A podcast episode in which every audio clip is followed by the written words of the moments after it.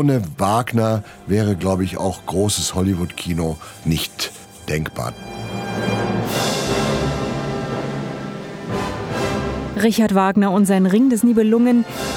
Vier Abende, 16 Stunden Oper, episch lang und ein logistischer Kraftakt.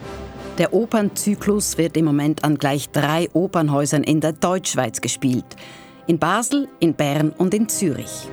Außerdem hat man Wagners Ring auch mehrfach für die Theaterbühne adaptiert. Und das, obwohl Wagner eine umstrittene Person ist, er polarisiert bis heute. Das will ich eigentlich alles sehen. Ich will den Drachen sehen, ich will das Feuer sehen, ich will den Rhein sehen, ich will die Rheintöchter sehen, wie die da rumschwimmen. Das ist Intendant Andreas Homoki. Er ist einer der Regisseure, die Wagner derzeit in der Schweiz auf die Bühne bringen. Um Wagner und seinen Opernzyklus gibt es momentan einen großen Hype. Der Stoff scheint den Nerv der Zeit zu treffen. Und das, obwohl die Oper auf den ersten Blick bombastisch, antiquiert und unnötig lang erscheint. Mir scheint das Entscheidende am Ring, dass es sich hier um das Ende einer bestimmten Weltordnung oder einer bestimmten Weltvorstellung handelt. Das ist Elisabeth Bronfen, Kultur- und Literaturwissenschaftlerin. Warum ist Richard Wagners Werk heute so beliebt? Und warum löst ein Goldring so viel Aufhebens aus in der Opernwelt? Diesen Fragen bin ich nachgegangen. Du bist Annelies Berger, Musikredaktorin bei SRF und ich bin Katrin Becker. Annelies Berger, du hast als Musikredaktorin allein von Berufeswegen her Wagners Ringzyklus schon mehrmals gesehen. Auch die aktuellen Inszenierungen in Basel, in Bern und in Zürich. Gefällt dir denn die Musik? Ja, doch, inzwischen sehr. Ich bin zufällig zu Wagner gekommen. Ich war noch ganz jung, Musikstudentin. Ich hatte mit Wagner noch nicht viel am Hut, mhm. ähm, vor allem mit dem Gesang erstmal nicht. Und eine Bekannte von mir hat tatsächlich ein Ticket angeboten für eine Aufführung des Rings in Bayreuth. Damals war ein solches Ticket sehr kostbar, man musste jahrelang darauf warten und dieser Live-Klang, der da aus dem Orchestergraben kam, das war damals wirklich überwältigend mhm. für mich. Denn Wagner ist wirklich ein Meister des Sounds, der endlosen Melodien, das sind so Klangräume, die sich öffnen.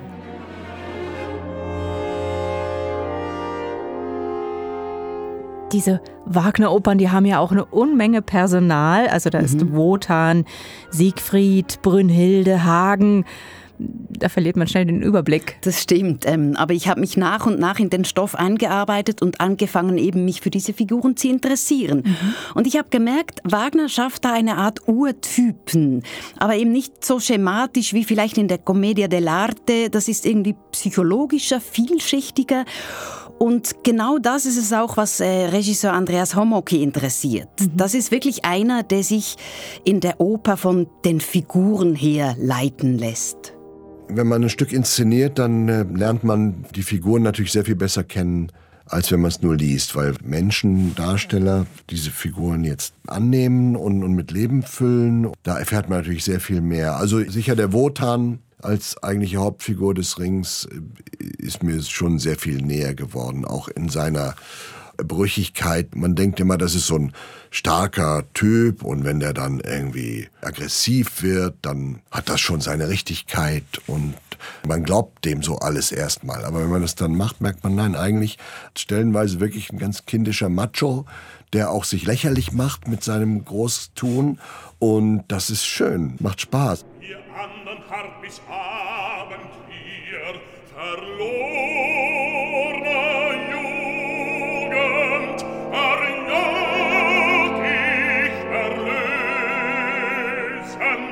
ich. Eine andere wichtige Figur ist der Siegfried. Genau, der Siegfried. Das ist so ein Held, der Kraft und Muskeln hat wie kein anderer. Aber er ist einfach nicht so schlau. Also mhm. schon nur deshalb, weil er die Angst nicht kennt, also im wahrsten Sinne des Wortes, er kennt die Angst nicht. Oder da ist natürlich Brünnhilde, die zuerst eine Kriegerin ist mit Schwert und Ross, die ihrem Vater Wotan vorbehaltlos dient und die sich dann aber entscheidet, sich von ihm loszusagen, was eigentlich unerhört ist, weil er und nur er entscheidet, was seine Töchter machen.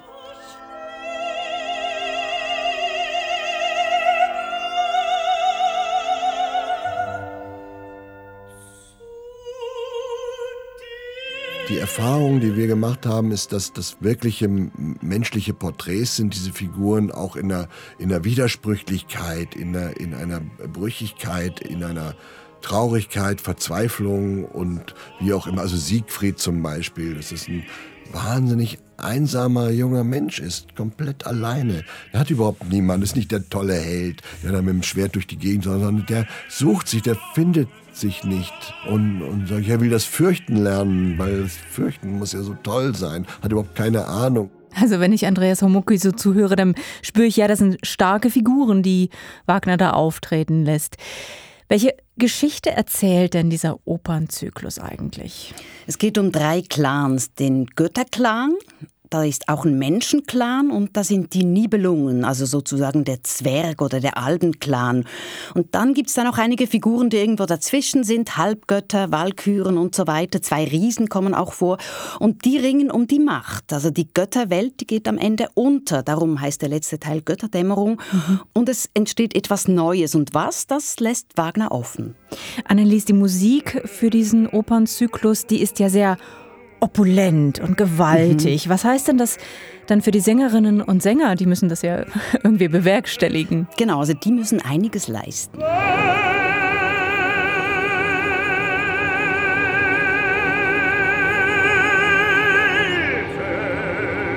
Diese Partien sind natürlich sehr anspruchsvoll stimmlich und die bedürfen einer guten Technik, sonst beschädigt man die Stimme. Also Menschen mit einer zwar tollen Stimme, aber einer unausreichenden Technik laufen Gefahr, dass sie das vielleicht zwei, drei Jahre gut singen, aber dann die Stimme ausgeleiert ist. Und genau davor haben viele Sänger, Sängerinnen Angst und außerdem fürchten sie, dass sie dann nie mehr für andere Opern angefragt werden.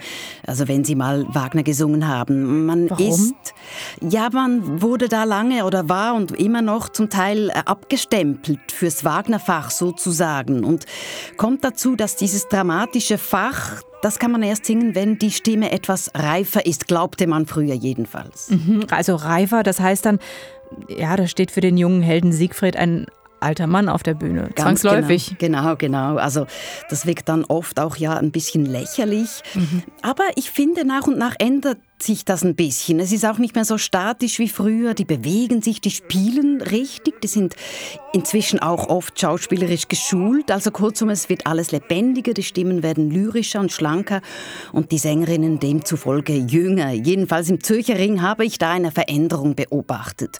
Und Andreas Homoki hat mir erzählt, wie das war, als er für die Rolle der Brünnhilde eine relativ junge Sängerin angefragt hat.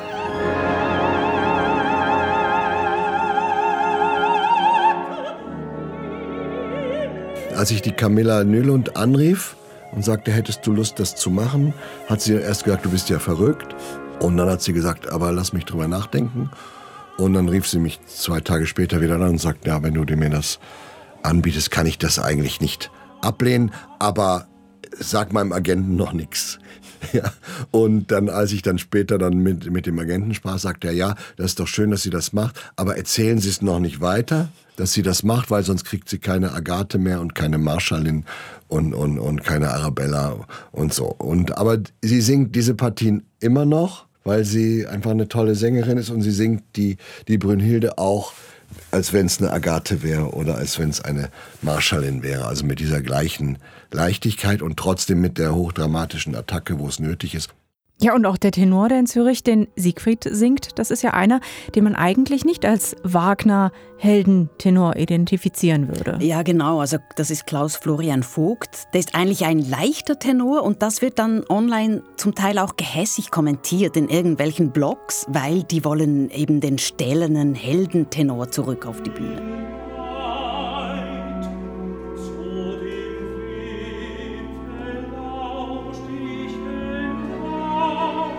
Wie findest du denn als Musikjournalistin diesen Versuch? Also funktioniert es für dich? Also es war eine Offenbarung, das zu hören. Also Vogt, Klaus Florian Vogt, ist eben keine Wagner-Maschine wie so manch anderer Siegfried. Aber das hat auch einen Nachteil. Das Orchester ist hundertköpfig, größer als für jede andere Oper, und er muss gegen dieses Orchester ansingen. Und das fällt einem leichteren Tenor schwerer als einem dramatischen.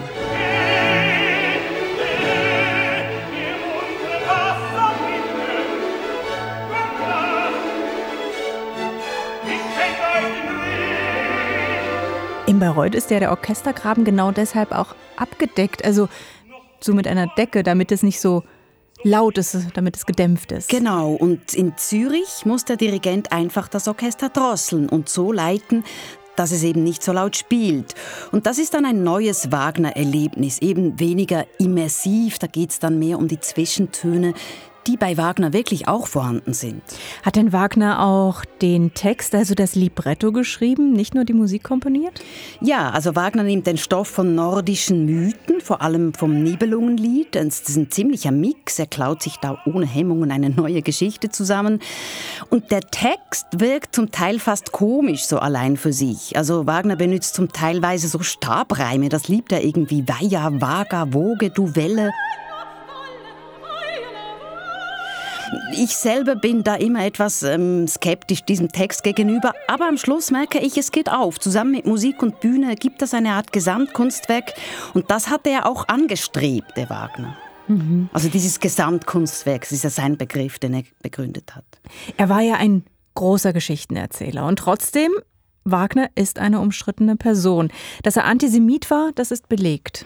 Genau, und zwar war er kein Salon-Antisemit, wie sehr viele damals im 19. Jahrhundert, sondern er hat mit seinem Pamphlet, ähm, das heißt das Jüdische in der Musik, damit hat er den Antisemitismus in den intellektuellen Kreisen Europas wirklich etabliert und verbreitet. Und diese Schrift, ich finde schon, das ist eine Art intellektuelle Hetzschrift, also wirklich übel. Mhm. Hatte denn Wagner damals so viel Einfluss? Also er wurde gehasst und geliebt. Er musste ja immer wieder fliehen, sei es vor seinen Schuldnern oder auch politisch. Aber er war einflussreich in gewissen Kreisen. Er hatte Anhänger, Anhängerinnen. Und er hat auch immer wieder die richtigen Leute an den richtigen Orten getroffen, die ihn unterstützt haben, die ihm den Luxus ermöglicht haben, den er so liebte. Also er liebte schöne Möbel, Seide, Samt, er war so ein Textilfreak. Mhm. Er hat sich zum Beispiel seine Samtpantoffeln extra maßschneidern lassen. Ähm, und er hat alle möglichen Leute immer wieder angepumpt. Das ist zu lesen in den vielen Briefen, die er schrieb, zum Beispiel äh, Franz Liszt oder der König von Bayern, und die haben ihn dann finanziert. Ja, und diese Faszination, die hält bis heute an. Genau, weil es gibt ein Publikum dafür. Also Wagners Antisemitismus hält das Publikum nicht davon ab, diese Opern zu besuchen. In Bern, Basel und Zürich laufen die Ringproduktionen gut. In Zürich zum Beispiel ähm, sind die meisten Vorstellungen ausverkauft was wirklich selten ist. Und Katrin, das zieht sogar Leute an, weit über das Stammpublikum heraus.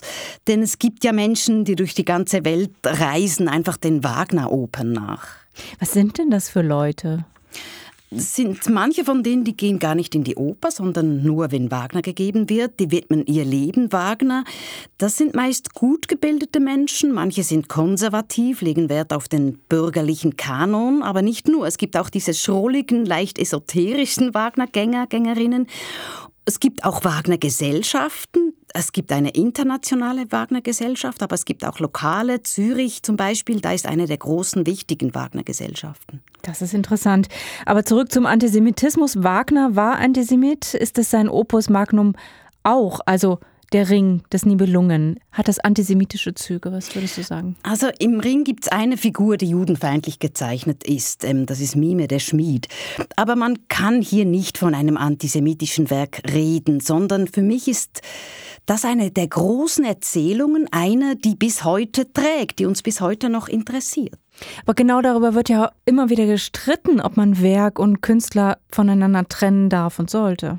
Ja, da hat Andreas Homoki, der Intendant, eine klare Position. Das wäre ein Problem, wenn es sich um ein antisemitisches Werk handeln würde. Das ist es aber nicht, sondern es ist ein sehr kluges Werk, gesellschaftskritisches Werk über die menschliche Zivilisation und alles das, was am Positiven und Negativen mit dem Menschsein zu tun hat und mit unserer Entwicklung und wie wir zur Natur stehen.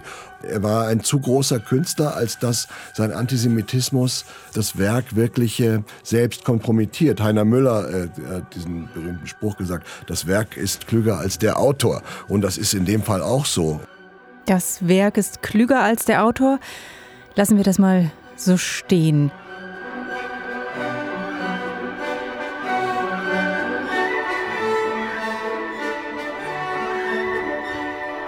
Annelies, so ein kompletter Ring, der dauert 15 bis 16 Stunden. Also das sind vier mal vier Stunden Aufführung. Das ist ja schon eine Entscheidung für ein Opernhaus, so einen Opernzyklus auf die Bühne zu bringen. Anderes kann man dafür dann eben nicht machen. Ja, das ist eine künstlerische, programmatische Entscheidung. Das andere ist aber, man muss es finanziell stemmen können. Und hier ist spannend, es gibt Unterstützer und Sponsoren dafür. Also ich habe mir sagen lassen, dass es zum Beispiel in Basel anonyme Sponsoren gibt, die zwar selber keine Wagner-Fans sind, die aber finden, dass dieser Opernzyklus von Wagner eben zum Kulturkanon einer Stadt gehöre und darum speziell für den Ringzyklus Geld locker machen.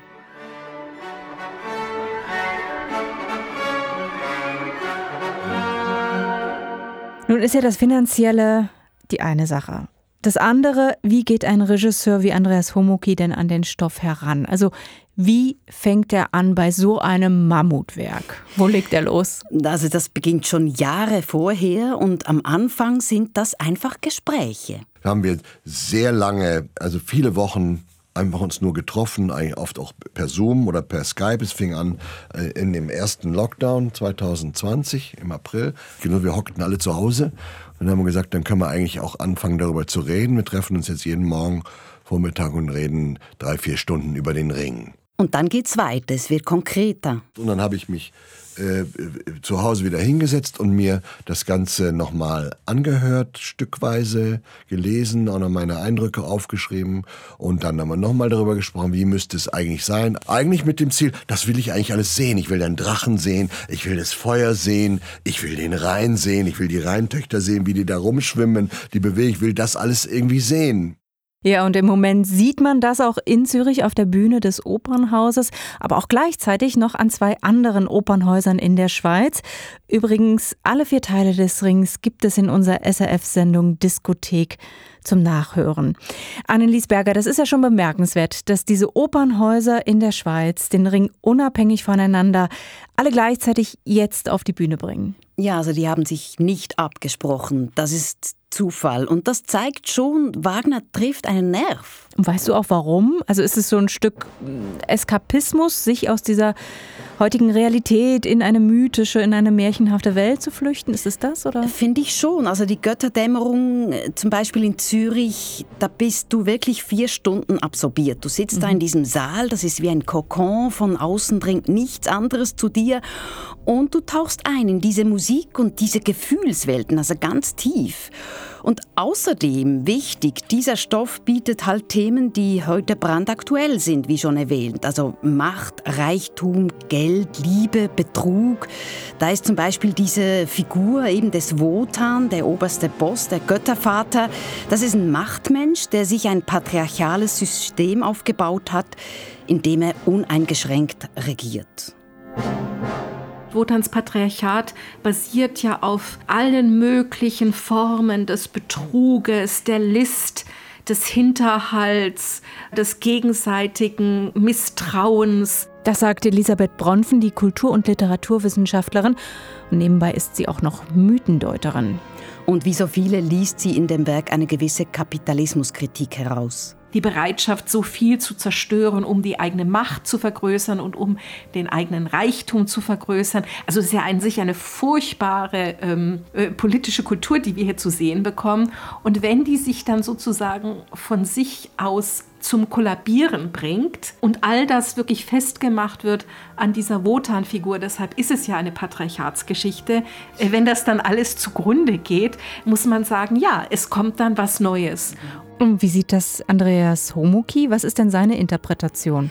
Auch politisch, wenn auch nicht so offensichtlich auf der Bühne. Aber wenn er darüber redet, dann, also was da für ein politisches Potenzial drin ist, dann redet er sich so richtig ins Feuer und schlägt zum Beispiel den Bogen in die USA. Ich meine, wenn man sich anguckt, was in den USA passiert mit der Republikanischen Partei, da ist dieser, dieser verbrecherische Typ Trump und alle wissen es und, und aus irgendeinem Grund gibt es ne, gibt's ein Wählersegment, die den anhimmeln und diese Partei ist nicht in der Lage, sich davon zu lösen und große Teile dieser Partei meinen, sie können nicht ohne dieses Wählersegment auskommen und müssen diesen unterstützen. Das ist absolut kriminell und, und, und skandalös und, und das ist ein, natürlich ein spannender politischer Vorgang. Und so, so einen zeigen wir beispielsweise mit Hagen, indem wir sagen, niemand stellt sich dem entgegen.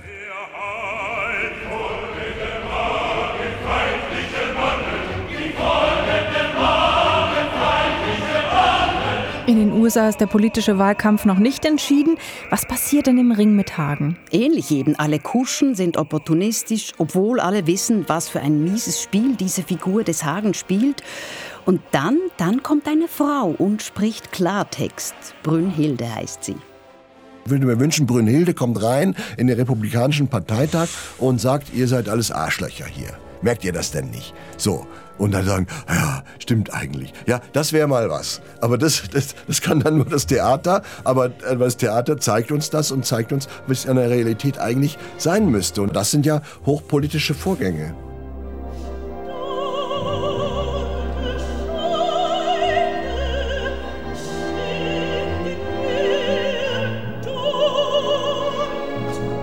Das klingt großartig, wenn Brünnhilde da auftritt. Also es ist eine Sopranpartie, hochdramatisch. Sie erscheint da bei all diesen Männern, die sich quasi abschlachten und erklärt ihnen, was Sache ist, nämlich, dass jetzt ein Scheiterhaufen aufgebaut wird, um Valhalla abzufackeln, also die Götterburg, wo sie sich dann auch reinstürzt. Und das ist dann wieder so eine Stelle, die einen reinsaugt. Man möchte dieser endlosen Melodie ewig zuhören.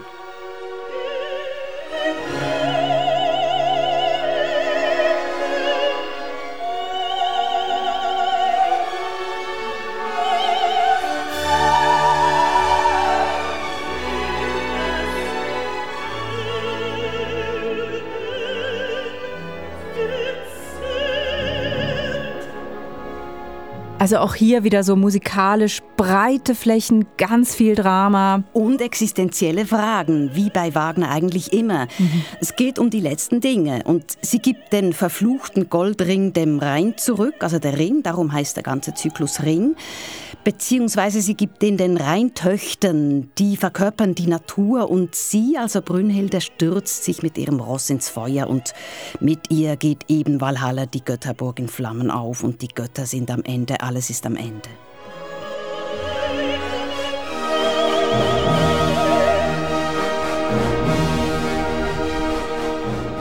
Stoff, aus dem Blockbuster-Filme gemacht sind.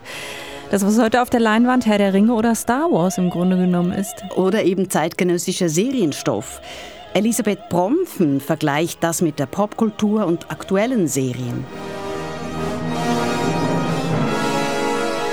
Ich habe schon einmal versucht, über den Ring zusammen mit den drei Godfather-Filmen von Coppola zu denken.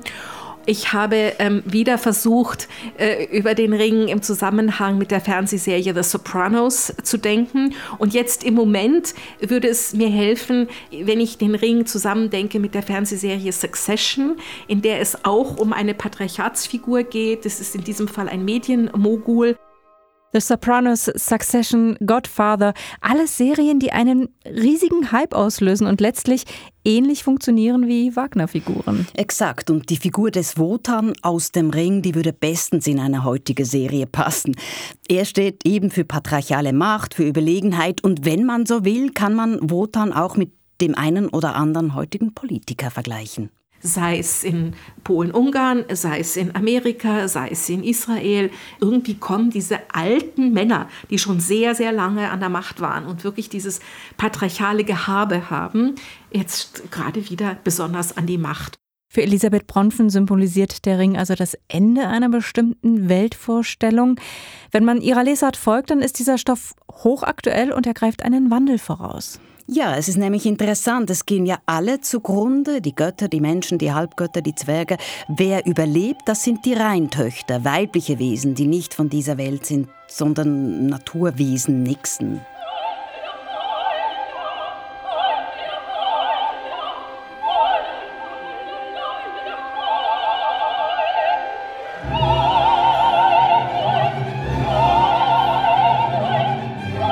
Die Rheintöchter überleben den Zusammenbruch von Valhalla. Und es ist ganz wichtig, dass die Brünnhilde den Ring schlussendlich, nachdem sie lange zögert, den Rheintöchtern zurückgibt. Und das tut sie, nachdem sie ihn im Feuer und durch ihren eigenen Tod gereinigt hat. Also zum Schluss sind die Rheintöchter wieder da, sprich ist die Natur weiterhin da. Was aber nicht mehr da ist, ist dieses ganze komplizierte, um Wotan herum gebaute ja, man kann schon sagen, patriarchale politische System. Das geht alles zugrunde. Elisabeth Bronfen hat ja einen feministischen Blick. Und wenn ich ihr so zuhöre, dann bekomme ich den Eindruck, das ist eine neue Deutung auf Wagners Opernzyklus. Also Ihr Blick ist eigentlich ein hoffnungsvoller mhm. und überhaupt mich beleben Sie diese verschiedenen Wagner-Interpretationen. Also das war jetzt Ihr Blick.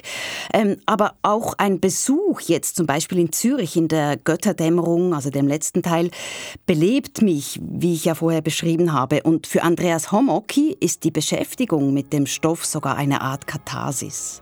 Ah, ich freue mich an den Dingen. Ich freue mich an ich habe natürlich einen Beruf, in dem ich sehr viel tolle Sachen ausleben kann, also diese emotionalen Reisen, die ich mache in der Beschäftigung. Ist das heilsam? Ja, absolut. Das ist also diese emotionalen Reisen, ist das quasi, das wäre quasi die Psychotherapie, die man dann nicht mehr braucht? Ja, oder der Gottesdienst, den man nicht mehr braucht.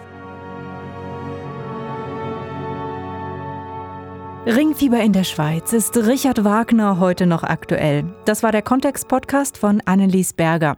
Sounddesign, das hat Serge Krebs gemacht. Mein Name ist Katrin Becker. Und wenn Sie mehr über den Ring des Nibelungen hören wollen, auf SRF gibt es alle vier Teile des Rings in der Diskothek zum Nachhören. Das Rheingold, die Walküre, Siegfried und die Götterdämmerung.